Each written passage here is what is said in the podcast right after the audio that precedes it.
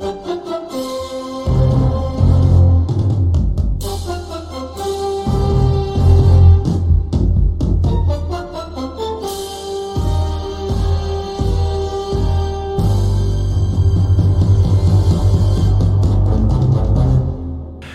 Всем привет! Программа D-Detail начинает свою работу, и это значит, что э, сегодня вот э, такой момент, э, когда выходит вторая часть подкаста, которая, в общем-то, на выходные у нас с вами рассчитана. Но э, то, что произошло от э, записи предыдущего подкаста к этому, это, конечно, не слишком хорошая э, вещь сама по себе, и поэтому, безусловно, сегодня какая-то часть этого подкаста будет посвящена не то чтобы политике, но спорту и политике. И я считаю, что об этом важно поговорить. Ну а мы с вами поехали.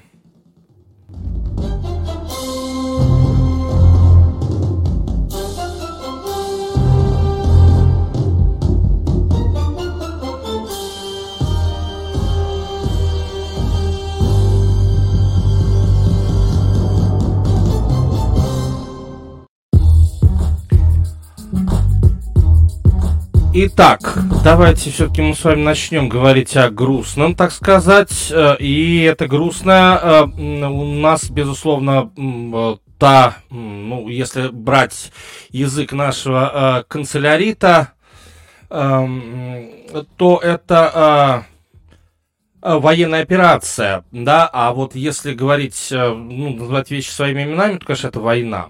И война, в общем, это, э, это очень плохо. Безусловно, то есть давайте сразу же определимся, давайте я сразу же определюсь с тем, что я хочу сказать, что война это просто невероятно плохо. И э, э, с этого момента будем, то есть я, я вот вам обозначил свою позицию именно в этом подкасте, что стоп война, нет войне. И вот здесь я согласен с футболистами Барселоны, которые вышли с этим плакатом на матч Лиги Чемпионов. На самом деле, э, конечно, речь тут не о... Э, речь тут, конечно же, не о войне как таковой, не каких-то политических моментах, да, то есть давайте пока оставим в стороне именно большую политику, политику, которая вот, э, значит, ведет своих солдат и так далее. Мы не будем говорить про войска, про передвижение войск, но, однако, давайте еще введем, введем тезис. Этот тезис, на мой взгляд, невероятно важен. Вот э, все говорят, что спорт вне политики, спорт вне политики.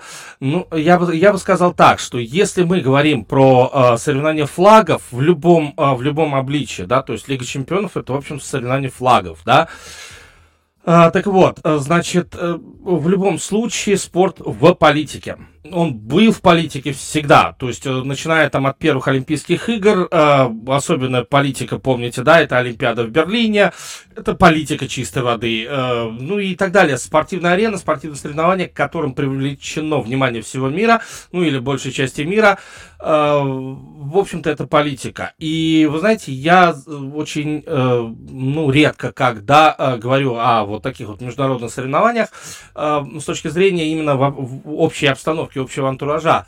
И поэтому, наверное, я и выбрал американский спорт, потому что это клубные, клубные виды спорта, клубные чемпионаты, которые только в отдельной стране и где э, спорт служит для того, чтобы общество отдыхало. National American Pastime это бейсбол, футбол, э, баскетбол, чего угодно. National American Pastime, то есть национальное американское времяпрепровождение. Там играют клубы, там играют клубы только из этой страны, ладно, может быть, из Канады. Но э, факт остается фактом, что ребята э, здесь э, то, что происходит сейчас, и то, что происходит сейчас именно в спорте, это, это важно. Я считаю, что важно, и я считаю, что об этом надо говорить. Ну, прежде всего, э, прежде всего, наверное, стоит э, сказать о том, что, он, что нам уже закрывают. Ну, прежде всего, это финал Лиги Чемпионов. Ну и э, Лига Чемпионов будет перенесена. Э, из последних новостей Норвежская Федерация лыжного спорта сказала о том, чтобы россияне были изгнаны из этой, из этой федерации. Уже лыжная федерация перенесла, по-моему, из Тюмени в, Эстер, в Эстерсунд э, там, этап Кубка мира. Ну и э, другие, э, другие интересные э, такие вот веселые дисквалификации. И, э, в общем-то, я, я понимаю, что э, я, я, конечно же, я понимаю, что вам, большинству из вас, это будет, в общем-то, не вдомек, и э, большинство, из, э, большинство из вас это на самом деле, это на самом деле про то, это на, это на самом деле про то, э, что нет, они, они несправедливо поступают, что спорт вне политики и так далее. Ребята, спорт всегда был в политике. Особенно если мы, еще раз повторюсь, говорим про соревнования флагов. И поэтому, как еще расценивать э, наши исключения отовсюду, как еще расценивать отбор у нас, у России на спортивных а, как не а, просто тоже продолжение вот этой самой политики, да, чтобы мы на своей площадке, в России, на своей площадке, не прибегли просто к пропаганде, опять же, своего величия. 2014 год Олимпиада, это была прекрасная Олимпиада. Ладно, окей, я не беру историю с допингом, это, это другая политика. Но я беру э, историю ту, что мы э, в Сочи сплотили вокруг себя действительно все мировое население. Это была одна из лучших Олимпиад зимних, которые вообще имели место в, э, в зимней программе. Разве это не так? Так, безусловно. Чемпионат мира, чемпионат мира 90, э, 2018 года, когда уже мы были под санкциями из-за Крыма, когда уже были под санкциями из-за того, что творилось на Донбассе на тот момент. И что у нас получается? У нас получается то, что мы снова показали, мы русские, мы, э, в общем-то, не хотим войны, мы хотим мира. Э, мы не хотим говорить даже о том, что происходит на Донбассе, мы просто хотим дружить с остальным миром, да, помните э, Никольскую улицу во время чемпионата мира э, 2018 года? Никольская улица, это там, где были все абсолютно мировые национальности, мы, и люди ну, в нас э, не сомневались, что в нас, имеется в виду в русских, что там братались, э, дружили э, с мексиканцами, с корейцами, с африканцами какими-то, да, и мы не, смо- не смотрели на их расы, мы просто обнимались, просто пили вместе там, я не знаю, прохладительные какие-то напитки, может быть, э, для кого-то что-то покрепче, у кого-то появились новые друзья из других стран, и это... А что сейчас? А что сейчас? А сейчас мир не хочет. Мир просто не хочет, чтобы с, э, вообще какой-то спорт был в России. Мир просто не хочет вот такую же, вот, э, вот такую же площадку для какой-то российской пропаганды пропаганды, пропаганды просто себя, establish, да, то есть удержание себя в мире, вот в чем дело. И поэтому исключение, то, что сейчас, э, то, что сейчас исключено, это на самом деле, это на самом деле только, э, только цветочки, потому что все это будет на несколько лет вперед. Теперь давайте перейдем к еще более, ну, не знаю, мне кажется, еще более э, плохому раскладу клуб Йокерит э, не будет, скорее всего, больше участвовать в чемпионате э, континентальной хоккейной лиги.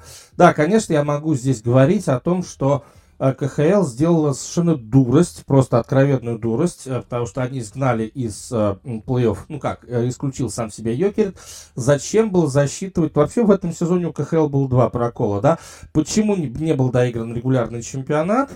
да, потому что там у некоторых команд все-таки были шансы на попадание в плей-офф, разве нет? Ну и почему Йокери, допустим, э, ушел и э, просто засчитали ему технические поражения? Почему не э, там девятая команда западной конференции, почему она не стала восьмой или там какой-то еще? То есть не сдвинулась в таблице, и это же еще плей-офф-то не начался, разве он начался? Сейчас еще посмотрим, что будет на чемпионате мира по хоккею. Угу. Сейчас еще посмотрим, а, отнимут или нет у нас чемпионат мира по волейболу. Сейчас еще посмотрим на а, те предстоящие соревнования, которые у нас могут, могут отнять. Ладно, окей, но это еще не все. По поводу Йокера это еще не все. Обратите внимание, что Шальке 04 снимает с себя эмблемку Газпрома. Это титульный спонсор, Газпром, но Газпром, все, это, это просто стыдно. Стыдно играть в Европе, будучи европейским клубом, с эмблемкой Газпрома как, э, как спонсора. О как, ага. То есть э, о чем это говорится, да? Это говорится ровно о том, что м- с Россией не хотят иметь дел. И причем именно в спортивном мире с Россией не хотят иметь дел. По крайней мере, сейчас. Может быть, это все сделано в сердцах, может быть, э, может быть, там через, через там, месяц э, снова Шальки будет играть с Газпромом на груди. Но что-то мне кажется, что нет. Что-то мне кажется, что такого не будет. Кроме того, Евролига, баскетбольная Евролига изгоняет из себя российских, э, российские команды. И я так думаю, что возможно, ну, в каких-то соревнованиях, в каких-то чемпионатах, международных чемпионатах российским клубам объявят просто бан на несколько лет. Вам не кажется, что может быть и такое, да? Есть баны, на сих пор, до сих пор система банов, допустим, сохраняется в американском студенческом баскете, в студенческом футболе, ну, там есть баны за нарушение правил NCAA, да? Еще что-то еще, ну, баны остаются, да, то есть вот взяли, забанили, кого-то взяли, забанили. И вот то, что при, будет происходить сейчас, Россию просто могут взять и забанить забанить от каких-то международных соревнований. Опять же, посмотрим, будет ли это или нет, э, потому что это всего лишь только предположения. Они грустные предположения, но э, кто же знал, что будет, э, начиная с 24 февраля? А? Кто же знал? В Европе. Обратите внимание, что европейцы, э, европейцы, американцы, они все больше и больше свирепеют, да, то есть когда э, военная операция продолжается, еще большие пакеты санкций разрабатываются. А так почему же спортивным властям не взять не взять все э, в свои руки. Более того, Международный Олимпийский комитет, уж, уж такая организация, которая так дружит с Россией, да, Международный Олимпийский комитет, извините, но он призывает вообще исключить всех российских спортсменов из э, э, всяких разных международных соревнований. Так что спорт, уважаемые друзья, всегда был в политике. Всегда. Потому что спортсмены – это лицо нации. Да? Балет – это лицо нации. Сейчас у нас закрывают концерты, у нас закрывают балетные гастроли там в Лондоне, да, у нас закрывают э, Гергиева и Мацуева, чтобы те не э, играли в Карнеги-холле, да. И культурные связи с Россией уже больше никому не нужны. Вот в чем дело. То есть страна Достоевского, страна Чайковского, страна э, Владислава Третьяка, если хотите, страна Та, Тарасова Анатолия, страна э, потрясающей первой пятерки там, с, с Харламовым, там легенда номер 17, это все забудут. Я имею в виду в мире, я не имею в виду в России, да, окей, здесь все, все, все будут помнить. Три секунды Мюнхена это тоже, это тоже забудут в мире, по крайней мере, да? Ну вот до чего может довести военная операция, которую развязала Российская Федерация.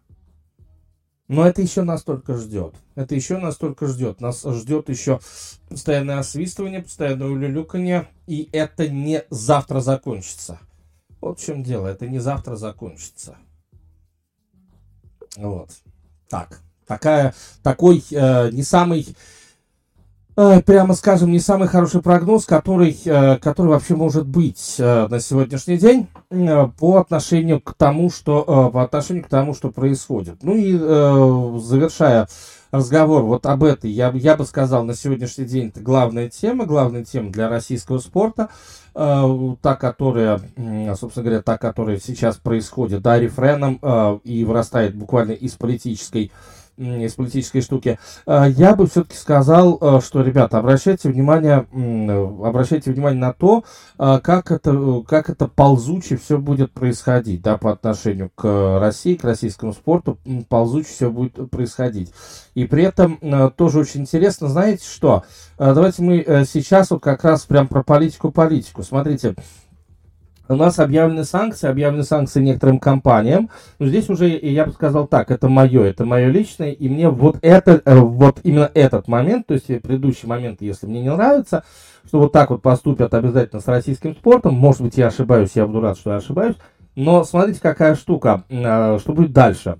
Uh, и вот это мне нравится, то что, то, что будет дальше. Помните, я все время говорил, что uh, спорт, который, который спонсируется госкомпаниями, ну, то есть, если бы я пришел бы к власти в российском спорте, то я просто в обязательном порядке э, отменил, бы, э, отменил бы это все, да. И на самом деле э, э, сейчас на госкомпании накладывают санкции большие. Вот, госкомпании сейчас э, у нас получается, что э, будут без денег, госкомпании будут собирать деньги с наших с вами налогов, так что к этому тоже будем готовиться. Но самое главное и самое, самое наверное, хорошее, я, я бы сказал так, для нас самое хорошее – вот как это ни странно, вы сейчас будете на меня кричать и кидаться санными тряпками, может быть, и по делам.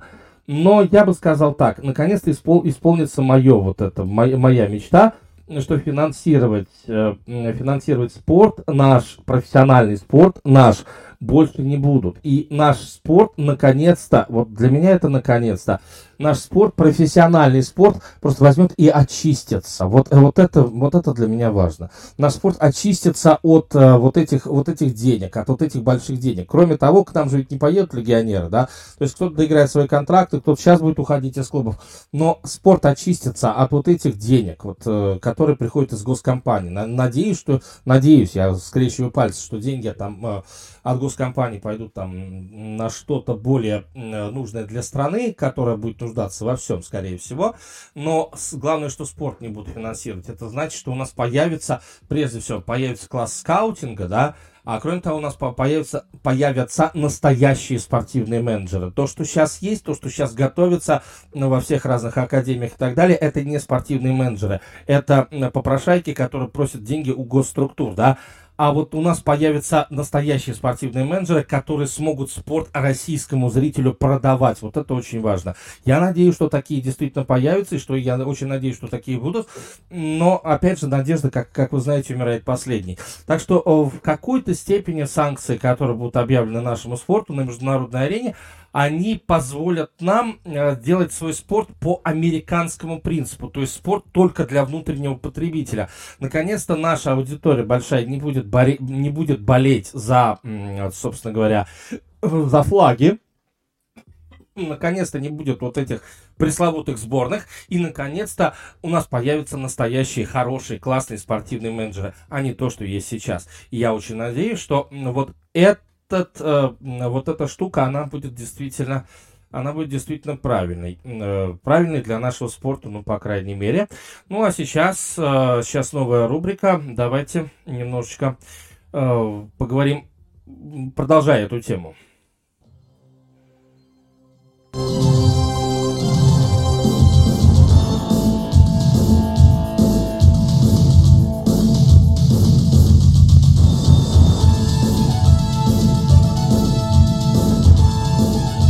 Да, я, я все-таки еще немного хочу продолжить эту тему, тему, которая, э, которая навязана нам политикой российского государства и э, внешней политикой российского государства, но, в общем-то, действительно тема есть. И э, тема, которая просто, э, значит, э, в обязательном, э, значит, э, в обязательном порядке, она должна в общем-то, нами быть обговорены, уважаемые друзья. Если что, э, если вам какие-то вот из этих тем, если вы захотите что-то прокомментировать, то, пожалуйста, пожалуйста, сбрасывайте все в комментарии, комментарии, лайки, ну, это все как всегда, но я сегодня так особо, наверное, не буду этого просить, но просто потому что, ну, потому что, значит, э, ну, хотя несколько объявлений будет в середине и в конце программы, безусловно. А теперь поехали. Александр Овечкин. Александр Овечкин, человек, который э, вовлечен, в поли- э, вовлечен в политику, хотя в интервью USA Today да и, собственно, на, после матчевой пресс-конференции, после очередного матча, да, э, Национальной хоккейной лиги, э, вот он что сказал? Он сказал, что, ребята, мы не, я не хочу войны, я не хочу войны, то есть Овечкин войны не хочет. Ну, классно. Я могу с этим Овечкиным только поздравить, и вы знаете, я снова люблю Александра Овечкина. Правда, правда. Если он действительно так думает, если он э, не говорит только ради своих э, там рекламных контрактов, если он действительно от чистого сердца, от чистого сердца это говорит, это уже растиражировали американские СМИ, да, что, мол, э, Овечкин, тот самый, который Путин Тим, э, Овечкин, он против войны. На самом деле сейчас э, очень важно высказать свою позицию относительно войны, да, то есть не относительно там какого-то конфликта и так далее, а относительно войны.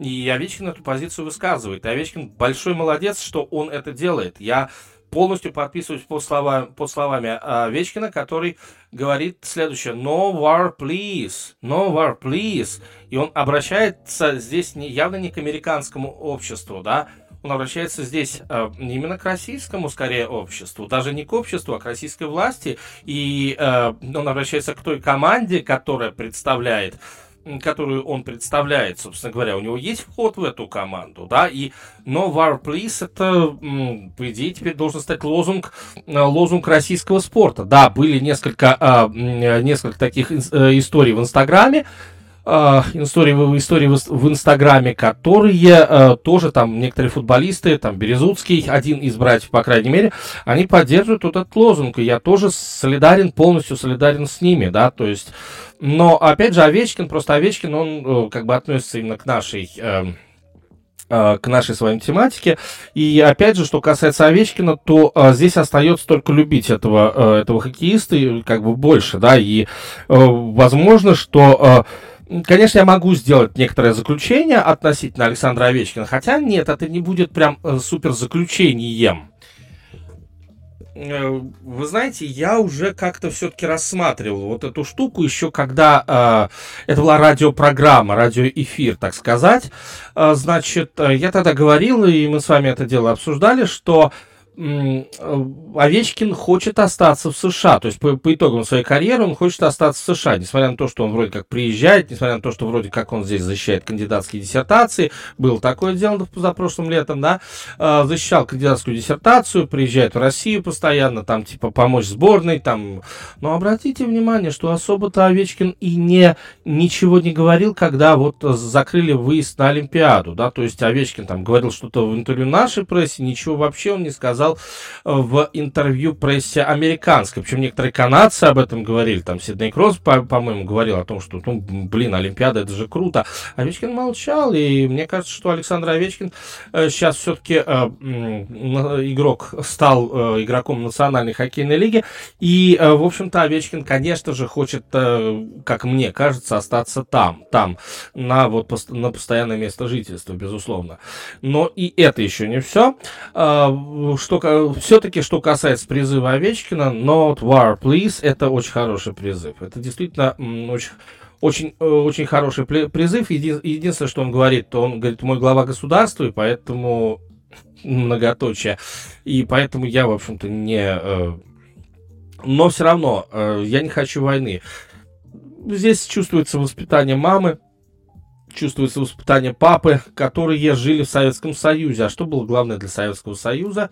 No war, please. Да, то есть мы за мир. И, в общем-то, я тоже человек Советского Союза. Не, не в, не в большей части, но, в общем-то, и я тоже исключительно только за то, чтобы э, война как-то ушла. И ушла абсолютно из нашего из нашего обихода, чтобы мы просто не думали, э, не думали об этом и э, как можно скорее, как можно скорее с этим надо заканчивать.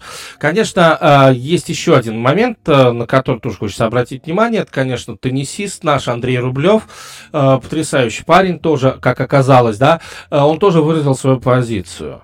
Он тоже выразил свою позицию, написав на камере, что, мол, no war, please. Э, вот, и это, ну, как бы здесь все понятно, да, то есть здесь э, все понятно в том плане, что э, Рублев это уже давно не гражданин, э, скажем так, не гражданин там только одной России, это гражданин мира, безусловно, и э, для мира он выражает даже не столько какие-то э, российские, вот, там, чаяния российского флага и так далее, но Рублев выражает именно, что чаяния наверное, мира, спортивного мира, вот, вот такого, э, с, я бы сказал даже так, что самый интернациональный вид спорта это, безусловно, теннис. Самый интернациональный вид спорта это теннис, конечно же, теннис. Вот. И э, у Рублева э, то, что, то, что там Рублев высказал свою позицию, это позиция скорее вот э, не там даже гражданина России в большей части, да, это по позиция именно э, человека, гражданина мира. Гражданин мира, который просто родился в России. Вот так, я бы сказал. Ну, что мне, мне еще здесь остается? Я присоединяюсь, присоединяюсь абсолютно к Андрею Рублеву. Вот. Представьте себе, Дмитрий Донской присоединяется к Андрею Рублеву. То есть такая вот, такая вот штука у нас получается с вами. И, а, естественно, что а, Рублеву только, как бы, как называется, луч, лучи добра, поддержки и э, и все, и все такое. Ну и а, в свою очередь я э, очень надеюсь, что и вы и вы э, тоже э, все-таки будете как-то вот э, именно в этой повестке, именно в повестке Андрея Рублева, в повестке Александра Овечкина, а не в повестке каких-нибудь людоедов, которые, которые призывают, которые призывают к продолжению войны, которые пьют кровь и которые хотят только одного, которые хотят только того, чтобы, собственно, бой не это продолжался, и которые пьют кровь, собственно говоря, говоря, своих, своих, можно сказать, своих солдат, потому что ведь не может быть война без потерь, правда же? И получается, что вы пьете кровь своих солдат, те, кто хочет войны дальше. Разве нет? По-моему, да. И, по-моему, вы людьми уж точно не являетесь. Ну, то есть в хорошем понимании. Людьми вы не являетесь. Впрочем, ладно, давайте эту тему действительно мы э, немножечко оставим, потому что у нас есть еще куча других тем, э, о которых, безусловно, надо, э, надо, э, надо поговорить о которых надо, о которых надо безусловно э, что-то хотя бы сказать. Есть, конечно, и истории какие-то, именно спортивные истории. А, а отсюда дальше пойдут истории спортивные. Вот. И, э, собственно говоря, надеюсь, что эти истории вам будут не безинтересны. Э, тем более, что сегодня еще затронем самый уж неожиданный вид спорта. Это уж точно.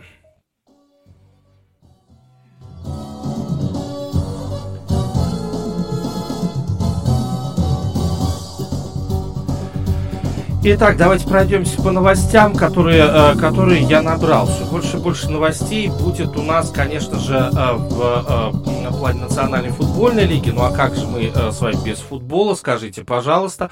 Потому что футбол ушел именно с больших каких-то вот больших историй футбол ушел куда-то.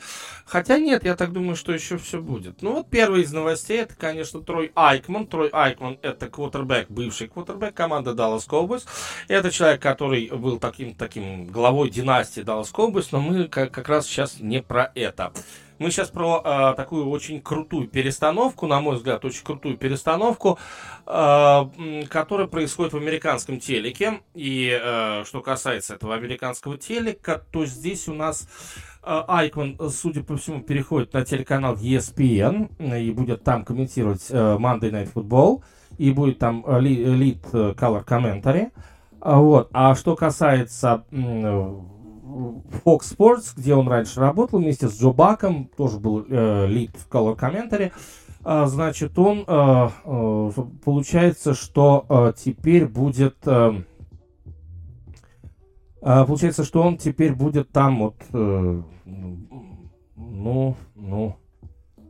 Кто-то другой. И этим кем-то другим будет являться, безусловно, Шон Пейтон. Шон Пейтон, с которым сейчас ведутся переговоры, относительно того, чтобы он стал как раз lead, lead color commentary в э, матчах как раз Fox Sports. Я не знаю, как говорит Шон Пейтон, честно.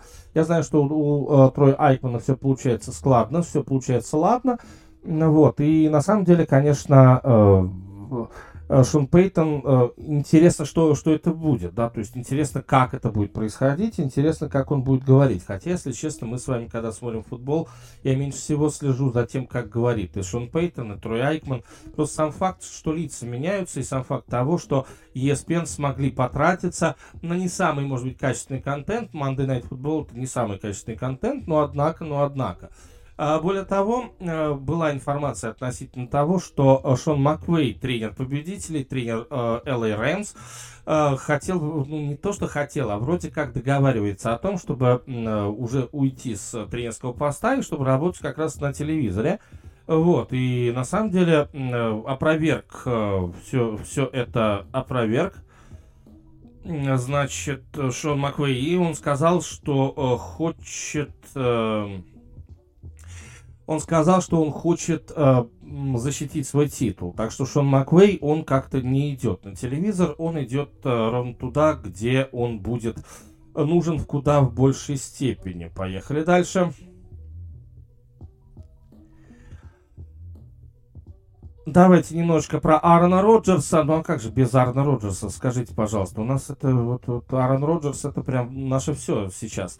А, просто потому, что Аарон Роджерс это вот такой э, специальный дядька, э, который э, не определился со своим будущим, и вот это ожидание, это такой, я бы сказал, саспенс, но не злой саспенс, да, то есть после этого не будет какого-то мочилова, там, людей мочить не будут в рамках этого саспенса, но на самом деле надо здесь сказать о том, что Аарон Роджерс это вот такой, такой товарищ, который сейчас раздумывает, раздумывает над своим будущим. И на самом деле, вот э, мне очень интересно, а что это будет за будущее такое у Арна Роджерса? О чем, о чем он думает?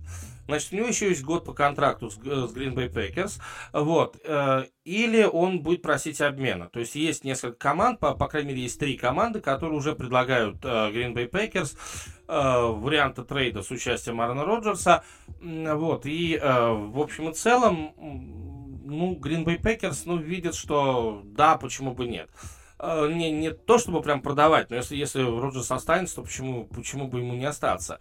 Ну вот, значит, э, что касается Роджерса, то он думает, на самом деле, и он подойдет к руководству сказать следующее. Либо я остаюсь, Э, в Green Bay Packers доигрываю свой контракт еще 2022 года, либо я у, э, меняйте меня, вот эти там варианты меня, в общем-то, устраивают. Э, я так понимаю, что Роджерс эти три варианта устраивают. Вот, и я не знаю, я очень хочу, чтобы Роджерс поиграл в Питтсбурге. Вот прям, вот прям очень хочу, чтобы Роджерс поиграл в Питтсбурге вот в следующем сезоне. Я видел, как Роджерсу идет вот эта черная, черная питтсбургская форма. Ну, так что так. Давайте вспомним, кстати, давайте вспомним, ребята, что, э, что у нас э, есть по Арну Роджерсу. А у нас по Арну Роджерсу есть его какая-то тоже статистика, и эта статистика, в общем, в целом достаточно интересна. Ну и, э, и так можно сказать, что по итогам, по итогам э, чемпионата, по итогам того чемпионата у нас Аарон Роджерс э, стал не стал лидером по э, проценту 68,9. Э, он э, стал лидером по перехватам, всего лишь только 7 перехватов, да, у него было. Он стал лидером по ярдам в среднем за игру 111, не, не, не, по рейтингу 111,9. Э, вот, и э, у него QBR самый лучший. Причем два последних сезона у него лучший QBR, и у него как бы рейтинг 111,9. Это, по-моему, это прекрасно. Более того, Роджерс э, стал двукратным MVP за последние два сезона, всего Аарон Роджерс четырехкратный MVP. Единственное, что Uh, титул у него только один. Гринбей регулярно выходит в плей-офф. Титул только один в 2010 году. Гринбей Пекер с Арном Роджерсом. Это был, это был его, его, его Э, это был его в десятом году. Он в пятом начал играть. Э, то есть это вот э, для него получается, что 5 лет, то есть на шестой год он стал чемпионом, что он играл вообще в НФЛ, но при этом только на третий год, когда он был стартовым квотербеком, да, то есть на шестой год он становится чемпионом, и вот на третий год, когда он был именно стартовым квотербеком, окей, и только в следующем году он становится он становится MVP впервые э, вообще. Мне кажется, что вот видите, у Роджерса произошла такая очень большая, я бы сказал, задержка по карьере. Ну, как это говорится, э, как это говорится, что ж поделаешь. Ну, э, здесь э, действительно остается только э, сожалеть, что Роджерс не завоевал э, еще какого-то титула, но, может быть, следующее место работы, оно э, даст это сделать Роджерсу. А Роджерсу 38 лет, он зайдет в следующий сезон в возрасте 30 8 лет. И это будет, безусловно, очень интересный, я бы сказал, даже знаковый сезон, где бы, э, значит, э, где бы э, это не, э, где бы это не случилось, где бы это не находилось. Ну что, э, у нас есть еще один У нас есть еще один эпизод, и этот эпизод про Кайлера Мюррея, тоже, в общем-то, квотербек, и, в общем, я бы сказал, что квотербек более чем хороший. Кайлер-то наш Мюррей. Э, опять же, по, по крайней мере, так я бы сказал, что про Кайлера Мюррея так говорят, что он хороший квотербек. Я бы сказал, что да, он квотербек хороший, но это не тот квотербек, вот так вот. Это не тот квотербек, который был бы нужен э, команде Аризона Кардиналс для того, чтобы для того, чтобы побеждать, да, то есть вот э, мое мнение, что Кайлер Мюррей нет. А, вот что касается Кайлера Мюррея, он, оказывается, ходил с понурой головой, говорил о том, что ах, вы такие все гады, почему вы мне не дали это самое, почему мы не, не выиграли титул, а проиграли э, в первом же раунде плей-офф? Вообще мне, мне надо уходить из этой команды. Вот. И, видимо, там у него были все-таки какие-то ссоры. Либо э, речь идет просто про контракт, но я, в общем-то, не верю, что только, только контрактом здесь все измеряется.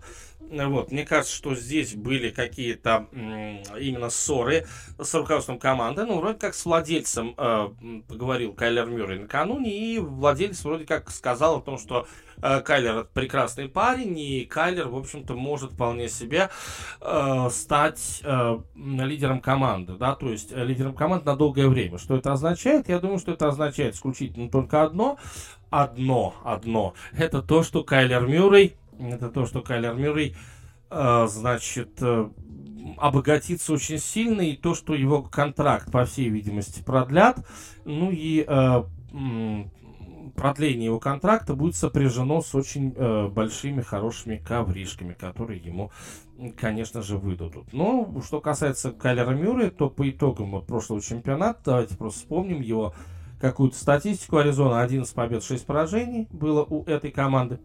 Вот, э, при этом Кайлер Мюррей, э, он провел 14 матчей, не 17, там он был травмирован какое-то количество времени. Значит, у него э, получается, что он был выбран на матч всех звезд, пробовал 9 побед, 5 поражений у Мюррея, 69,2% на пасе, 24 на 5, ой, ой, ой, ой, 24 на, на 24 на 10 соотношение тачдаунов перехватом. Ну, в общем, хорошая статистика достаточно среднего квотербека. Причем 106 это его, э, это его рейтинг, и, э, собственно, QBR у него 57,3. Вот эти показатели, то есть рейтинг повысился, а вот QBR у него понизился по сравнению с прошлым сезоном.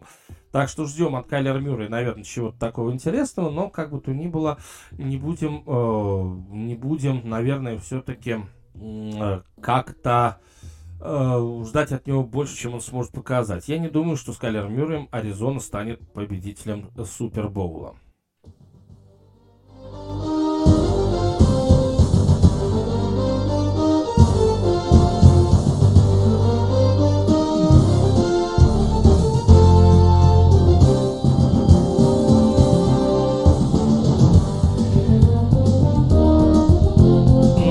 Как всегда, я немножечко выхожу в эфир и, э, в общем-то, говорю о своих каких-то э, желаниях, хотелках и так далее. Очень быстро скажу. Подписывайтесь, пожалуйста, на мои социальные сети. Они отображены зеленым шрифтом, да, то есть это Диди Шоу ТГ, это мой телеграм-канал. Э, Дмитрий Донской с двумя буквами, буквами S, как доллар, это не только мой э, Инстаграм, но и мой ТикТок. Э, вот. Ну и DT Show Live это группа, где вы можете, э, сможете увидеть э, чего-то интересное. Э, YouTube канал Дмитрий Донской, собственно говоря, это написано, да. Uh, ну и здесь я, наверное, вам проанонсирую. Давайте на следующей неделе, на следующей неделе буквально а, я бы провел стрим, а, который касается, впрочем, э, который будет касаться, впрочем, не спорта совсем. И вот здесь вот я просто думаю, стоит ли выходить с таким стримом на YouTube или ограничиться просто своими какими-то социальными сетями. А, вот, но пока вот у меня, я склоняюсь к тому, что ограничусь только, только Инстаграмом, вот Дмитрий Донской с двумя S, ну вот, и стрим будет посвящен все-таки каким-то политическим событиям, а не спорту вообще, вот так вот. А, так что, если вы хотите, э, чтобы э, этот стрим был еще и на YouTube, то, пожалуйста, сбрасывайте э, сбрасывайте комментарии, ну, лайки, естественно, этому видео, и комментарии, хотите ли вы, чтобы на YouTube был вот такой вот стрим. Ну, по крайней мере, и еще вот один уже провел, ну, не знаю, насколько это было успешным, но один уже провел в социальных сетях. Вот, так что вот, так что вот такая вот, такая вот штука. Я опять же, ни в коем случае, если вы хотите здесь на YouTube видеть только спортивный контент, то пусть он только, э, только спортивным и будет. Нет, окей, значит, я э, значит, проведу на YouTube этот стрим. Окей, все, наверное, пока. Ну и э, давайте мы теперь дальше про продолжим именно о спорте. Ну, э, тем более, что есть еще о чем поговорить.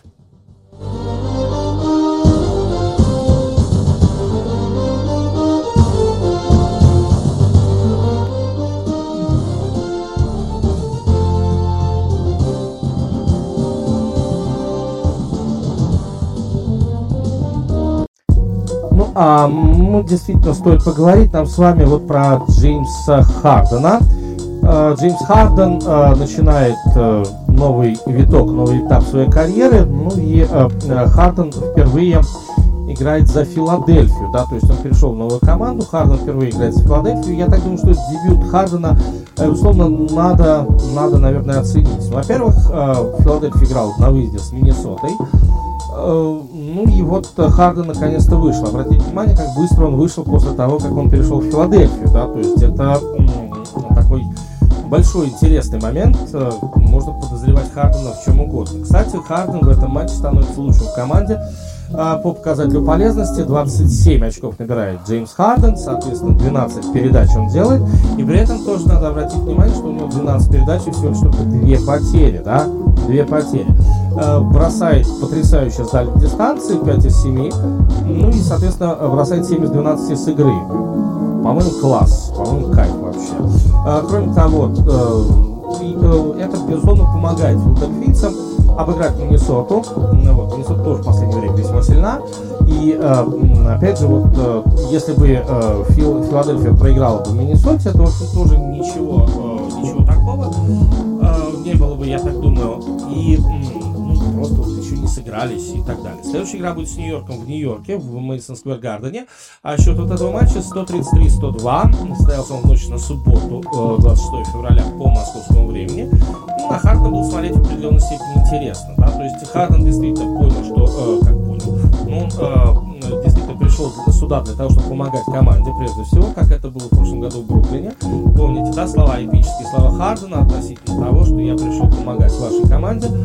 Вот, э, используйте меня как хотите, я хочу просто выиграть титул. Это было сказано им в Бруклине, когда он перешел оттуда из Хьюстона. Э, это было в прошлом году. Сейчас он переходит в Филадельфию.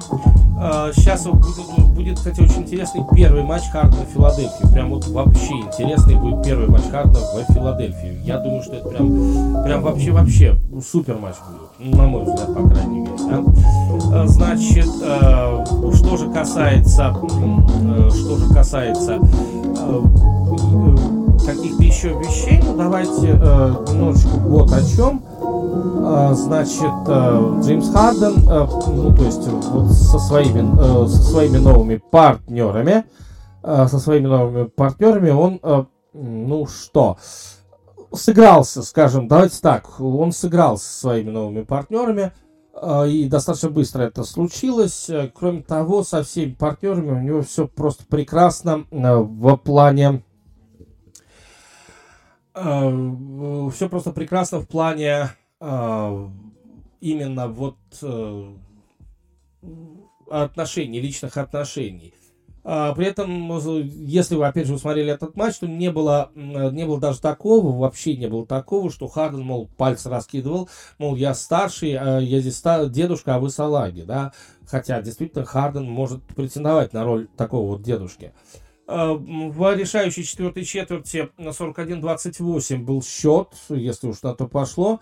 Э, ну и Харден в четвертой четверти, кстати, 7 э, очков, 4, 4 передачи, это важно. А лидером четвертой четверти становится Таиз Макси, у которого 12. Да? То есть вот здесь вот как раз это очень важный момент. Кроме того, 8 очков. Ну, это Азет Джо, кто это такой, да, с одной стороны, с другой стороны, мы все его с вами знаем, хороший парень. Ну и а Миннесота как раз вот у Миннесоты не получается, да, у Миннесоты не получается догнать.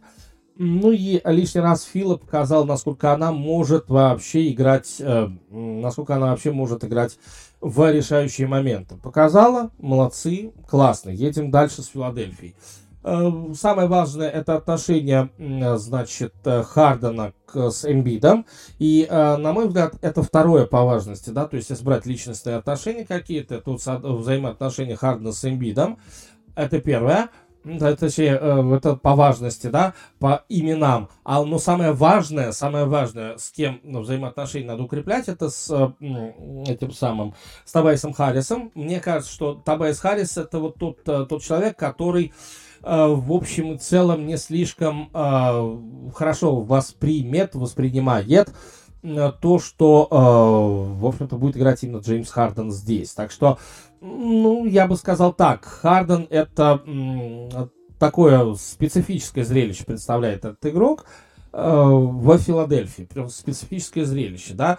И здесь у меня сразу же вопрос, да, вопрос скорее к вам в комментариях, пожалуйста, лайки тоже ставьте мы пока имеем только одну игру Джеймса Хардена, мы пока имеем только вот э, то, что он э, приехал в Филадельфию, то пока вроде ни с кем не скандалит, и все вроде у него хорошо, но у меня вопрос вот в чем.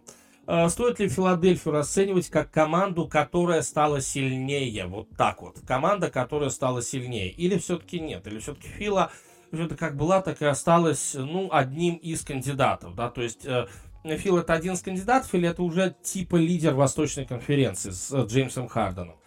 Что можно сказать по поводу этого клуба? Вопрос? Да, вопрос, безусловно. И э, ваши ответы в комментариях я бы очень хотел бы увидеть, э, было бы очень круто. Да, и э, кроме этого надо еще вот что сказать, ребята, э, ну, как я отвечу на этот вопрос. Да? А я отвечу на этот вопрос, что Фила не стала э, с Харденом более существенным кандидатом на титул. Э, хотя, конечно, хороший разыгрывающий, да, Харден и хороший стреляющий игрок. Но мне кажется, что э, Харден это не тот человек, который, э, который там себя как-то будет, э, э, значит, э, как-то себя будет хорошо чувствовать именно э, в этой команде. Так что, э, э, друзья, давайте подождем, что будет. Ну, давайте дадим Хардену матчи 10. Давайте дадим Хардену матчи 10, а вот потом, потом мы действительно посмотрим, что к чему в этой команде. Самое главное, чтобы Харден ни с кем особо не ссорился. Это было бы не очень хорошо. Ну, а сейчас... Э, ну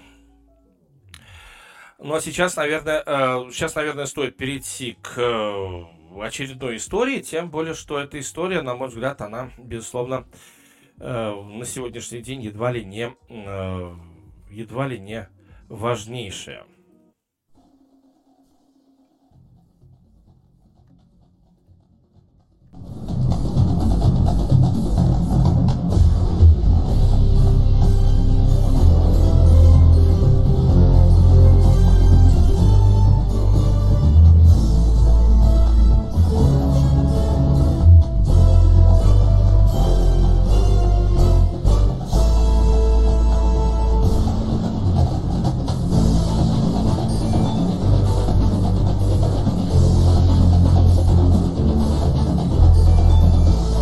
Итак, история, э, история надо бы начаться, и давайте ее все-таки начнем. И естественно, что я буду говорить про главную бейсбольную лигу, ну а почему бы и нет, потому что там состоялся очередной раунд переговоров, но на самом деле э, я бы хотел вот про что, друзья, я бы хотел про ультиматум. Вот как это ни странно, я бы хотел про ультиматум. Потому что здесь у нас тоже есть ультиматум, да, то есть вот э, не только в политических каких-то переговорах есть ультиматум, на ультиматум есть и здесь, казалось бы, это бейсбол. Ребята, это, это, это бейсбол, всего лишь, всего лишь бейсбол. Но нет, нет. Это, э, это бейсбол, и здесь э, сейчас идут жесткие, правда, жесткие, очень серьезные разговоры. Э, вот э, о том, как жить дальше. Ну, фактически здесь идет разговор о том, как жить дальше. А, дело в том, что э, теперь переговоры, я так думаю, что будут идти в субботу и воскресенье, и буквально в э, понедельник мы с вами узнаем, начнется ли откладывание, вот это, вот это важный момент, начнется ли откладывание матчей регулярного чемпионата. Да-да-да, ультиматум как раз в том и состоит. Если вы, ребята, не, э, поставил его Роб Манфред, и он сказал следующее, если вы не договоритесь, э, если вы не договоритесь к понедельнику, то мы начнем, э, в общем-то, удалять, э, банить матчи регулярного чемпионата, а зарплата за эти матчи вам возвращена просто не будет. В общем, прав, абсолютно прав. Опять, я э, на стороне, исключительно на стороне этого самого Роба Манфреда и э, на стороне э, владельцев команд э, ровно потому, что они знают как лучше, точнее, они сделали, они сделали команды для того, чтобы э, для того, чтобы э, им было лучше владельцам, вот как-то так.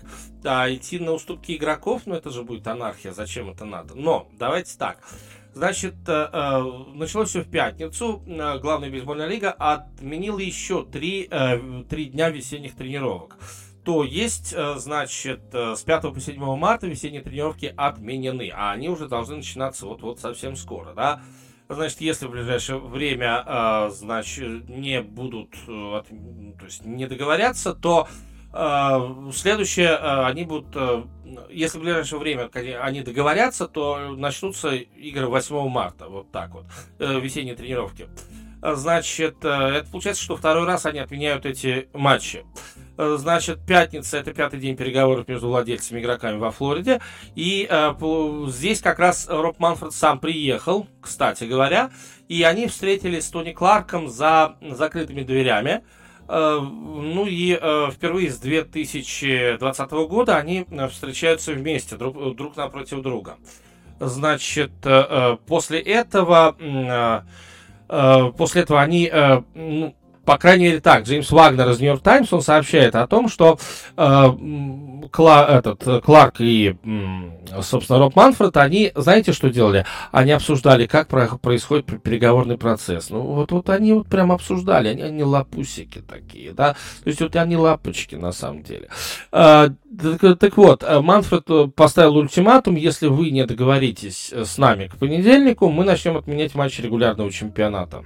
Да, да на самом деле. Я считаю, что это правильно. Не то, что правильно, что от, отменять матчи. Я считаю, что э, надо идти на жесткие меры, и только тогда, э, только тогда игроки почувствуют, что, извините, но вы, в общем, ну, вы не правы, да. То есть вот вот только тогда вы это почувствуете. Ну, я, опять же, я очень надеюсь, что э, действительно игроки это, э, игроки это должны будут, по, должны будут почувствовать. Вот. Ну и э, в общем и целом, э, Э, в общем и целом, если говорить про там игроков, про всякие разные твиттеры и так далее, э, то здесь, наверное, стоит э, вот что, вот что, значит, сказать. Ну, речь идет сейчас, сто, стороны, так сказать, запнулись, стороны запнулись, знаете на что? На проблемах, ну, на денежных, конечно, вопросах, да, значит, это минимальная зарплата, это э, доарбитражный премиальный фонд, э, ну и получается, что э, не было новых предложений по э, ограничено по, по рынку свободных агентов, это, в общем-то, тоже, то есть, когда можно выходить, когда нельзя выходить, э, и это, значит, получается, что не обсуждалось, это вообще даже не обсуждалось. Опять же, суббота воскресенье, это еще два дня переговоров, ну, на что можно только надеяться, да, то есть вот еще новые два дня переговоров, и, наш, и э, в итоге, чтобы что-то там все-таки как-то случилось, то есть как-то сдвинулось с мертвой точки. На самом деле нет, с мертвой точки сдвигается по чуть-чуть, то есть камень, э, вода камень точит.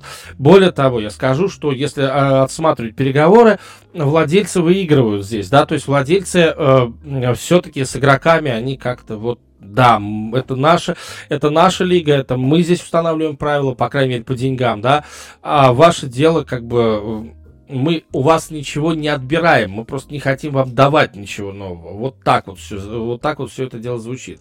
Мы просто не хотим вам каких-то новых преференций давать. Ребята, у нас было два года пандемии, у нас были очень большие финансовые убытки. Кризис, который связан с пандемией, ударил по нашим бизнесам. Это идеология, идеология владельцев. И я считаю, что это, что это абсолютно правильно, что не надо вот на этот виток коллективного соглашения давать игрокам чего-то нового.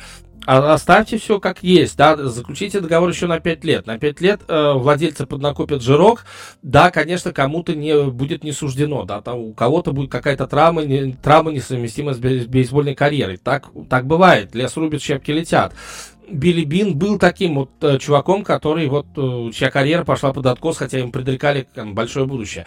Но э, мой вот лично выход из этой ситуации, ребята, 5 лет, э, 5 лет контракта, пожалуйста, да, Пять лет контракта, вот э, с коллективного соглашения, прошу прощения. Да? Вот, и э, 5 лет коллективного соглашения, это что это означает? Это означает, что э, сейчас будет отскок по экономике, э, сейчас владельцы на своих бизнесах, они подзаработают денег, они начнут эти деньги вкладывать в, на свои бейсбольные, э, там, бейсбольные команды, бейсбольные активы, и игрокам будет хорошо. После 5 э, лет, может быть, даже и раньше, кто знает, э, они, э, владельцы сами придут к игрокам и скажут, слушайте, э, вы хотите, вы хотите еще бабок? Э, игроки какие-то, ох, давайте. Вот тогда да, тогда вам дадут сколько угодно, да. А то, что вы сейчас хотите, это, ну, на мой взгляд, это невероятно плохо. И э, я понимаю Кларка, да, то есть я понимаю Кларка, потому что Кларк рубится за что, прежде всего? Кларк рубится за свое место, за свое гребаное место в профсоюзе игроков.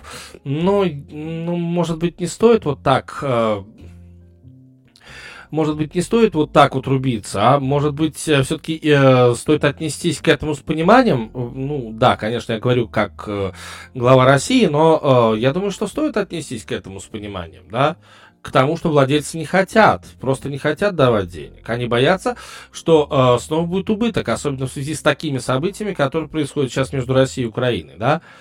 А это может повлиять, да, действительно, это может повлиять и на нек- некоторые экономические, некоторые экономические моменты. Здесь надо разобрать просто, что у каждого владельца за бизнес вообще есть. Но это уже, э, скажем так, это уже другая история, это уже история скорее экономического характера, а не характера политического.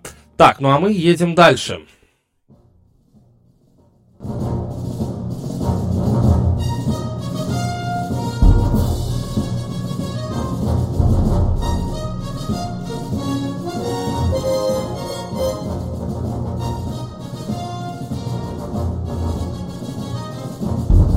Еще один блок новостей у нас здесь и сейчас. И первое, о чем хочется поговорить, это о ну, слушайте, я в каждой программе практически про него, про, про своего любимку Лапусю. Это Леброн Джеймс, безусловно. А, тут Леброн Джеймс а, высказался относительно продолжения своей карьеры. Ну, то есть много чего говорилось. Ну, там а, в, матче все, в рамках матча всех звезд Леброн сказал о том, что, мол, а, есть, я не закрываю двери перед Кливлендом, вот, и то, что я как-то все-таки, э, может быть, в Кливленде я окажусь, кто меня знает, э, куда меня черт потянет.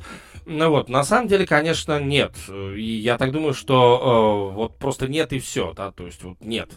И э, ровно поэтому, ровно поэтому э, все-таки э, получается, что э, э, получается, что э, теперь официальное заявление Леброна Джеймса, а, оно имело место, и, э, в общем-то, я думаю, что это пишет об этом еспенский журналист э, Дэйн Макми, э, Макменамин. Ну, опять же, это, не, видимо, не так давно он работает с, именно с ESPN. Раньше, видимо, работал еще где-то. Ну, так вот, что касается Э, Леброна, то а, его команда проиграла со счетом 102-105 э, Лос-Анджелес Клиперс. Ну и э, после матча он сказал, это э, тот самый франчайз, с которым я мечтал все время быть и находиться. Я здесь, я здесь. Э, я э, очень хочу, чтобы... Э, я невероятно хочу, э, чтобы я оставался здесь как можно дольше. Э, я планирую здесь играть ровно до того момента, пока я могу играть. Э, вот, пока я, значит, пока я могу играть. Ну, в общем, видимо, вот оно, вот оно официальное заявление. Официальное заявление от Леброна Джеймса. Единственное, что не совсем понятно, во-первых, сколько он будет играть за эту команду, да, все-таки не стоит забывать, что Леброн Джеймс, он, в общем-то, не молод. Ну, давайте честно, он все-таки не молод, хотя он крутой такой, но он не молодой, он, ему уже 37. Естественно, что а, его, вот мне очень нравится это определение, которое в свое время ввел Аарон Роджерс а, в а, спортивный обиход. А, так вот, значит, определение такое, его карьера идет на back nine. Back nine это значит э, в гольфе, да, то есть есть nine, первые 9 лунок, и вторые 9 лунок, которые ты проходишь, э, проходишь после, да. И вот Аарон Роджерс как-то сказал, my career is a back nine is on the back, back nine. То, то, что сейчас происходит, как раз, э, э то, что сейчас идет, это как раз карьера Леброна Джеймса on the back nine, да. И стоит ли, стоит ли, э, значит, э, э, стоит ли говорить, э, стоит ли говорить о том, стоит ли говорить о том, э, что э, что Леброн как-то, э, значит, будет еще, ну, то есть он еще поможет Лейкерс, я вот не знаю, да, то есть вы знаете, когда вот ты идешь на back-9, то тогда вот это вот очень важно уловить этот момент, да, то то тогда ты каждый сезон есть вероятность того, что ты будешь просто играть хуже, да, то есть ты где-то опустишься, пока Леброн вообще не дает себе усомниться. Ну, опять же, в моих глазах он не дает себе усомниться вот от слова совсем. В этом чемпионате у него 28,9 очков, и 28,9 очков он набирает впервые с э, сезона 9-10, когда у него был 29,7. 28,9 у него сейчас, вот, при этом ему сколько, 37 лет. 8 подборов, 6-4 передачи. 8 подборов впервые с 2019 года, но вот что касается передач, то уже чуть, ну там и амплуа его совершенно другие. Опять же, он увеличивает процент попадания с, с игры, да, то есть у него 51,8, последний раз 51,8 был в сезоне 17-18, когда он последний год играл за Кливленд Кавальерс. Но уже нету того, вот в Лос-Анджелес Лейкерс уже нету того, что было у него в Кливленде. Если в Кливленде у него э, все были под ним, что называется, да, прям все были под ним, то здесь у него вот этого нету, да. И, судя по всему, не самые хорошие отношения у Леброна Джеймса с Робом Пелинкой. А дело в том, что а, э, там есть источники, которые говорят о том, что э, Джеймс просто чуть ли не Пелинку прижал к этому к древу, древо трещит и Пелинка пищит, да, э, пищит он, э, а Леброн ему говорит, что, мол, давай меняй Вестбрука, не могу с ним играть, да, то есть вот тут не могу и все. При этом Леброн Джеймс сам был инициатором того, чтобы Вестбрука взяли в Лейкерс, это тоже э, там утечки пошли. Значит, и получается так, что, извините, здесь, ну, просто здесь щит вообще, самый, самый натуральный щит творится. А, и если дальше вот такие отношения будут с пилинкой, ну это будет, это будет просто плохо. Вот это будет просто откро- откровенно плохо. А, значит, а, ну и э, пока вот он остается. Информационный повод в том, что он остается, и это очень хорошо. Следующий э, момент это э, э, Сет Карри. Сет Карри, который теперь в какой-то степени является душеприказчиком Бена Симмонса. И тут Сет Карри, Сет Карри заявил о том, что, мол, ну, я, типа, пацаны, тут как-то... Ладно, он заявил о том, что Бен Симмонс, он очень крутой, вот. И э, Бену Симмонсу не надо вообще ни за что извиняться. Ну, понятно, да, э, понятно, о чем тут, э, о чем тут речь, о чем тут дело. А речь тут о том, что вроде как Бен, Бен Симмонс, извинись перед э, Филадельфией. Вот, и э, за то, что ты вот так вот просто взял и сезон, сезон свой спустил в Филадельфии в топку. Вот, то есть ты, ты, ты такой, э, ты такой плохой, ты такой урод. Ну, то есть это фактически говорит, говорит об этом Филадельфия. Медийная Филадельфия об этом говорит вот так вот примерно. Ну и Сет Карри, который перешел в Нетс, он говорит о том, что, слушайте, не-не-не, не надо. Бен Симмонс крутой, и э, ему извиняться не за что. Это, это всего лишь только, это всего лишь только жизнь такая. Не я такой, жизнь такая. Вот, и э, поэтому давайте мы все-таки как-то э, Бена Симмонса простим. Ну, такие вот вещи, э, такие вещи просто бывают. И отнеситесь, э, как тут тоже надо сказать, отнеситесь, пожалуйста, к этому с пониманием. Сказал Сет Карри. На самом деле, Карри э, очень, очень классно начинает играть в новой команде. Ну, если уж на то пошло, мне прям нравится его дебют. И, ну, все-таки, ну, Бруклин Нетс. Ну, что такое Бруклин Нетс? Ну, в общем, это, это Бруклин Нетс. Это вот такая вот команда. Значит, э, Бруклин продолжает проигрывать. Э, команда проиграла две подряд. Э, одну уже после матча всех звезд. Проиграли очень жестко они Бостону. 106-129. Ура, ура, товарищи, кто болеет против Бруклина. Ну и здесь Сет Карри делает 22 очка. Вот, а Кари Ирвинг не играет. Но Кари Ирвинг, видите как, он, игра, он не играет у себя дома. Но совсем скоро ковидный мандат отменится, ну и вроде как он сможет играть у себя дома. А, так, а так Сет Карри, в общем-то, был единственный э, игрок в этом матче у Бруклина, за, которому, э, за которым хоть глазу уцепиться было как бы. Ну, ждем, когда выйдет Бен Симмонс. Я очень жду этого счастливого момента. Я очень действительно хочу посмотреть на связку Дюранта и Симмонса, на связку, ну, Карри и Симмонс мы с вами знаем. Дюрант и Симмонс, это будет очень интересная связка, где один другого будет кормить передачами. И еще один новостной повод. Ну, давайте его рассмотрим. Он такой, такой, знаете, такой вот новостной повод. Uh, значит, такой меморабилия, как это, как это любят говорить. Uh, так вот, этот, эта самая меморабилия, она про голкипера, uh, голкипер команды Nashville Predators, про Пекарине.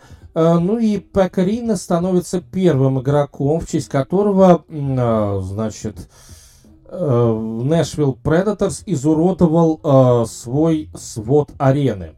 Ну, это, конечно, шутейный разговор по, по поводу изуродовал свой свод арены.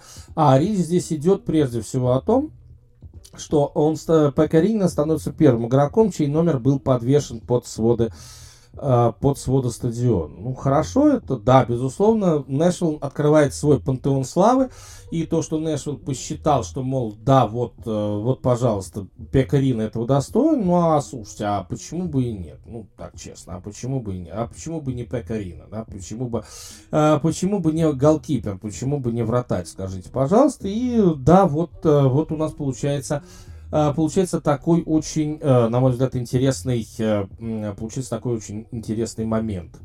Вспомним давайте немножечко про Пека Рина, да, и за что вообще он как-то был удостоен такой чести.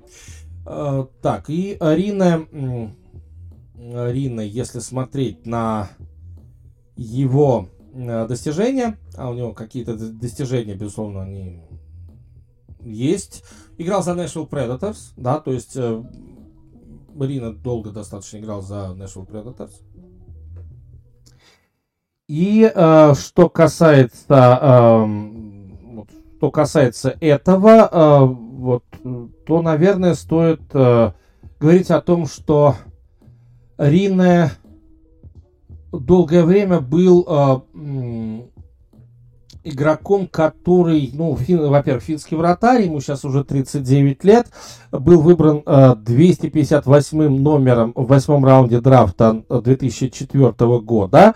Э, вот. Но при этом он попадает в Нэшвилл, где проводит всю свою карьеру. 15 лет его карьера была там. Ну и надо отметить вот, что э, Пекарине, э, в общем целом, его лучший сезон это 16-17. Э, там он со своей командой выходит в э, Кубок Стэнли, причем в финал Кубка Стэнли. И э, в этом году э, Пекарина играет э, против Питтсбурга, если я не ошибаюсь. Там был Кубок Стэнли, да, против Питтсбурга. И, э, значит, э, Пекарин, ну, по крайней мере, увидел, что такое Кубок Стэнли. А так, конечно, Пекарин это был такой фундаментальный, фундаментальный фундаментальный молодой человек, когда он только-только пришел в Нэшвилл, на самом деле он стал, э, стал игроком Нэшвилла таким прям э, только лишь, э, только лишь э, до третий сезон он вышел именно как основной вратарь. Э, ну и э, тогда, кстати, Пекерина было э, 26 лет, уже 26 лет. Ну и представьте себе, что тогда у э, значит, этой команды первая пятерка была примерно такая. Джей Пи Дюмонт, да, э, значит, э, Джейсон Арнольд был капитаном команды команды. Помните такого центра форварда? Джейсон Арнольд, да?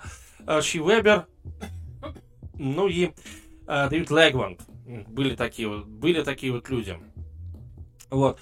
И тренером тогда еще был Барри Тротс. Ну, на самом деле, вот тогда как раз Пекарина становится фундаментальным, абсолютно фундаментальным игроком, которым строится фундамент этой команды.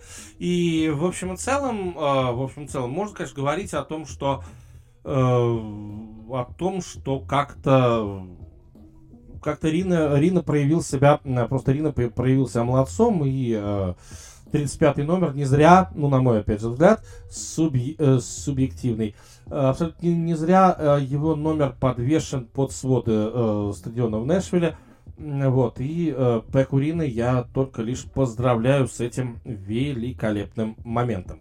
Ну, а у нас э, новая рубрика вот, вот совсем скоро, ну и давайте немножечко займемся этим.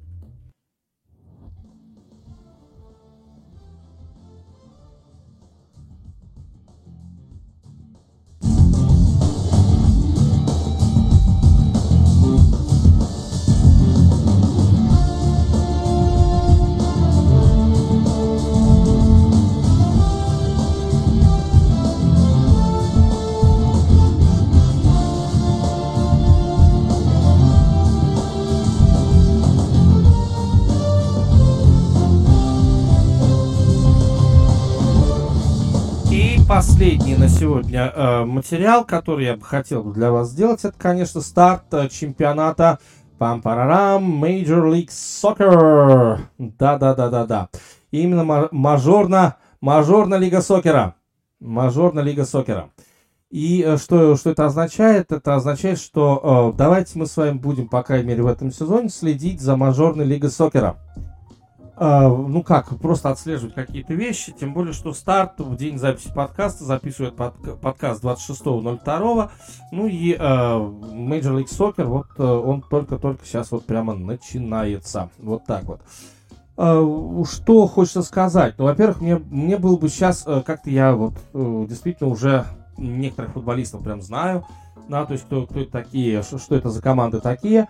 И я так думаю, что э, сезон будет э, сезон будет хорошим, да, то есть хорошим в том плане, что э, будет, будет интересным, в общем, интересным, наверное, наверное, даже я бы, я бы сказал, как всегда, если хотите, то можно, наверное, и так об этом говорить. Э, значит, э, давайте вспомним, давайте с вами вспомним э, вот какую штуку, ну, то есть Major League Soccer. Э, вспомним, что в предстоящем чемпионате у нас, э, значит, есть, эм, как всегда, два дивизиона. Э, в предстоящем чемпионате у нас появляют, значит, появляется, в общем-то, опять же, плей-офф, и кто, в, главный вопрос, естественно, кто выиграет Major League Soccer Cup. Ну и а, опять же, что касается, э, что касается МЛС, то здесь мы с вами видим, что здесь мы с вами видим, что у нас что у нас выходит это уже, это уже, это уже какой получается сезон? 27 сезон. Вот именно, что 27 сезон. Это, мне кажется, это очень так важный чемпионат. Ну и э, надо сказать о том, что Сент-Луис присоединится в следующем чемпионате, а вот с этого чемпионата присоединяется команда из Шарлотт. Да, то есть э, количество команд увеличивается, э, футбол, то есть сокер, он э, все больше и больше продается, да, то есть вот это, мне кажется, важно, что сокер, он все больше и больше в Америке продается. Естественно, поскольку сокер в Америке продается все больше и больше, я бы э, действительно, наверное, э, стоит, э, стоит в какой-то степени в какой-то степени за, за этим следить. Может быть, мы с вами найдем какое-то там взаимопонимание именно по части, э, по части вот сокера, если хотите. Э, почему бы нет? Э, значит, э, вспоминаем, э, конечно, вспоминаем, что первый чемпион этой лиги в 96 году это DC United, да, который выиграл у там, значит, который выиграл в финале э, того кубка, э, кубка МЛС. Э, ну и надо сказать, что э, количество зрителей все более и более увеличивалось, да, то есть вот пандемийный 2020 год, 39 тысяч зрителей было на финале, где выиграла команда Columbus Crew, да, э, э, в 2021 году чемпионом, вот, победителем Кубка МЛС становится команда Нью-Йорк Сити FC, да, ну, наверное, вот это, это можно, безусловно, это можно констатировать, потому что это официозная информация. Мы с вами не так часто Э, значит, не так часто встречались именно с какими-то футбольными вещами, но на самом деле, э, что касается э, этих вещей, то в основном доминируют, ну, в последнее время доминируют, конечно, команды с западного побережья, хотя два последних сезона это, в общем-то, оп, опровергают, да, то есть последние два сезона это Коламбус и это вот Нью-Йорк Сити FC. А до этого вот Seattle Sounders несколько сезонов, да, то есть Portland Timber, э, Timbers, ну и так далее, да, то есть LA Galaxy тоже, да.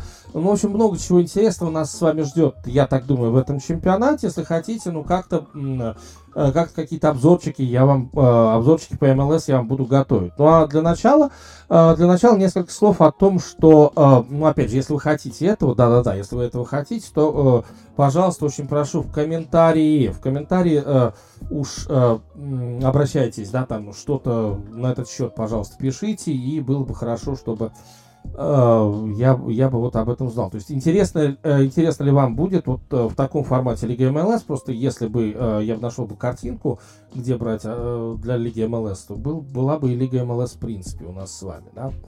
Окей, ну а мы тем временем, э, вот мои ранние прогнозы, опять же, в какой-то степени дилетантские, но с другой стороны за МЛС я слежу гораздо больше, чем с другими лигами.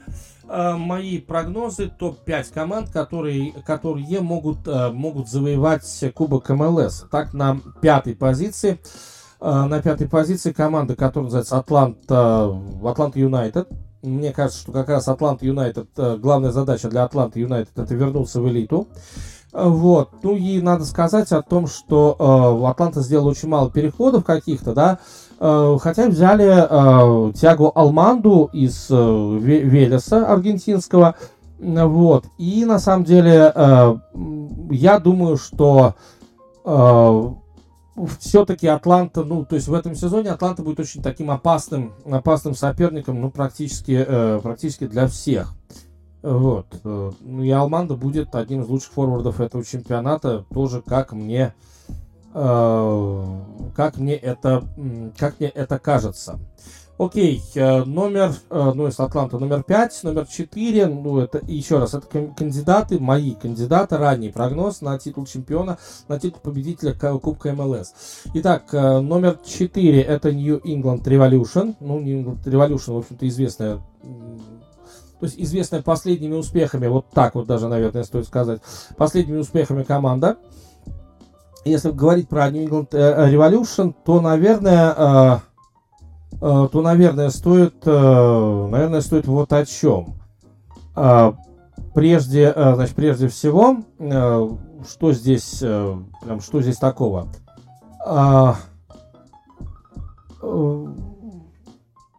Раньше команда была, в общем-то, где-то так это внизу, после, но что касается Брюса Арены, э, тренер, который раньше руководил сборной США, был такое дело.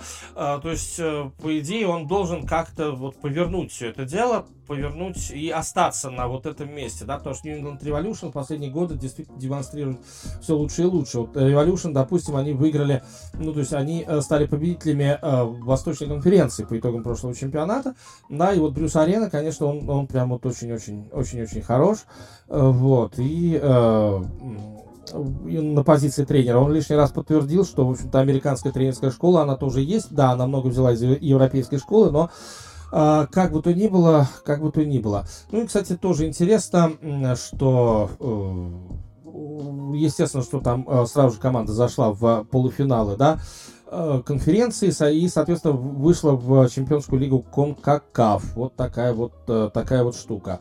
И в итоге, э, если говорить про плей-офф, то в плей-офф там немножечко все было по-другому. Нью-Йорк Сити FC вышел как раз на New England Revolution, и они проиграли как раз в трех матчах в серии из трех матчей в полуфинале конференции. Есть. С, эти, с этим разобрались. А, поехали дальше. Номер три. Номер три. Место под номером три. Это LAFC. Да. LAFC, а, а, что можно сказать по поводу этой команды? То есть вообще калифорнийский, значит, калифорнийский футбик это вообще отдельная тема. И я бы сказал, что это очень неплохая, неплохая тема, так сказать.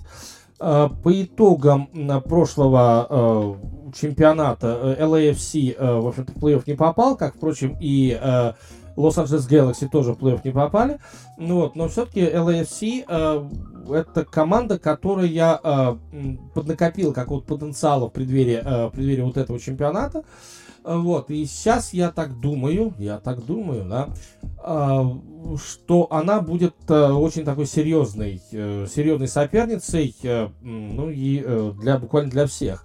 Значит, если, э, если смотреть... А если смотреть на LAFC, то э, что здесь можно, э, что здесь можно выделить? Э, что здесь можно выделить? Значит, Максим, получается, что Максим Крипо будет, будет здесь, да, то есть новое направление для команды фактически. Голкиперы тоже очень, очень интересные, да. И, собственно говоря, именно ориентируясь на оборону LA FC, они, в общем-то, должны тоже, ну, по крайней мере, выходить в плей-офф точно, а может быть и доходить до финала конференции, я этого не исключаю. А, место номер два, опять же, ранний прогноз на титул чемпиона. Место номер два это Нью-Йорк FC. Что это означает? Нью-Йорк FC это значит, что, ребята, мы как-то это самое. Э, прошлого чемпиона, прошлогоднего чемпиона ставим на второе место.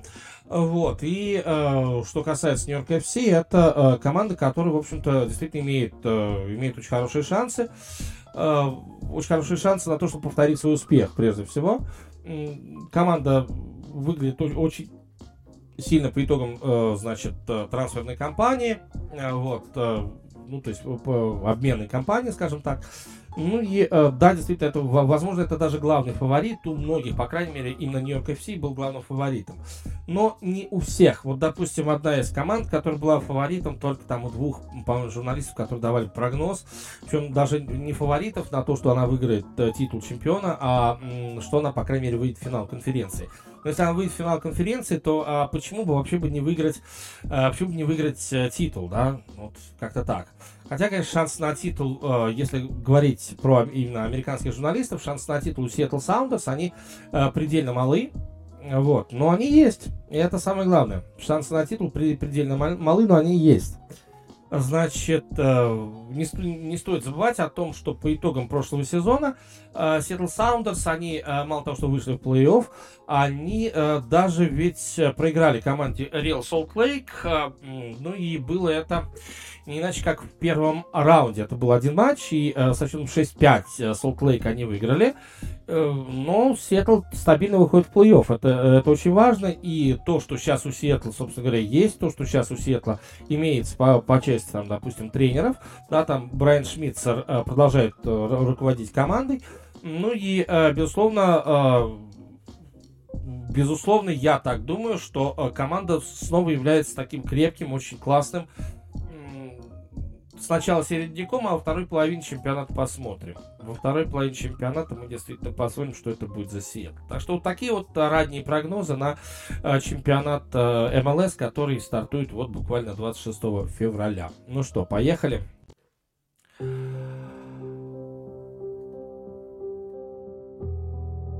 Конечно, возможно, я сегодня слишком э, даже переборщил, что-то мне так кажется, с всякими разными политическими моментами. Но я так думаю, что а, в любом случае а, надо было об этом говорить. Э, ну, опять же, я считаю себя журналистом, поэтому у меня есть позиция. Позиция и не только э, по спортивным каким-то моментам. Безусловно, еще раз хочу повторить, нет войне. Это самое главное. Нет войне. Ни в коем случае, ни в каком проявлении. Мы не должны забывать то, что было в э, середине 20 века.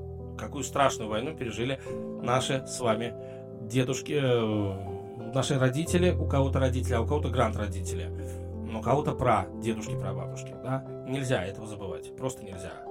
Иначе, иначе как? С тяжелым сердцем безусловно, записывал этот подкаст, и, в общем-то, санкции начали действовать. Правда, санкции не э, от американцев, а санкции от наших, от Роскомнадзора. У меня просто сегодня не, долгое время не грузился там Твиттер и так далее. Это, это очень плохо. Э, вот, а Твиттер это основной источник новостей спортивных, по крайней мере, для меня. А, как всегда, заходите, Диди Шоу ТГ, мой телеграм-канал, а, обязательно будьте там. А, Дмитрий Донской с двумя буквами С, это, собственно говоря, мой инстаграм, он же и тикток, ну, то есть тоже, то, то же самое тикток, да. Ну и, соответственно, Диди Шоу Лайв, это, это группа в социальной сети ВКонтакте, заходите, пожалуйста, в нее, и вы увидите очень много интересного. Э, ну и YouTube канал Дмитрий Донской кириллицей. Э, Дмитрий Донской просто кирилл, кириллицей, там все это будет, э, будет написано. И в итоге у меня есть только один вопрос. Пожалуйста, отвечайте мне в комментариях. Хотели бы вы, чтобы на канале выходил стрим, посвященный, по крайней мере, политическим событиям. Именно стрим, посвященный политическим событиям, которые, которые сейчас происходят. Вот. Если нет, то нет, значит, я буду в других местах его вести и все. Вот. Если да, то да, я тоже буду выходить и на YouTube тоже. Вот как-то так. Ну, ну, э, вот на этом действительно все. Мирного неба вам над головой, уважаемые друзья. Мирного неба вам над головой. Э, ну и э, нет войне. Слушайте, я впервые сегодня так буду прощаться. И надеюсь, что как можно меньше я буду так прощаться, потому что скоро все это дело, все, вся война закончится. Я на, очень на это надеюсь, друзья, очень на это надеюсь. Это все. Пока. С вами был я, Дмитрий Донской. До встречи в подкасте.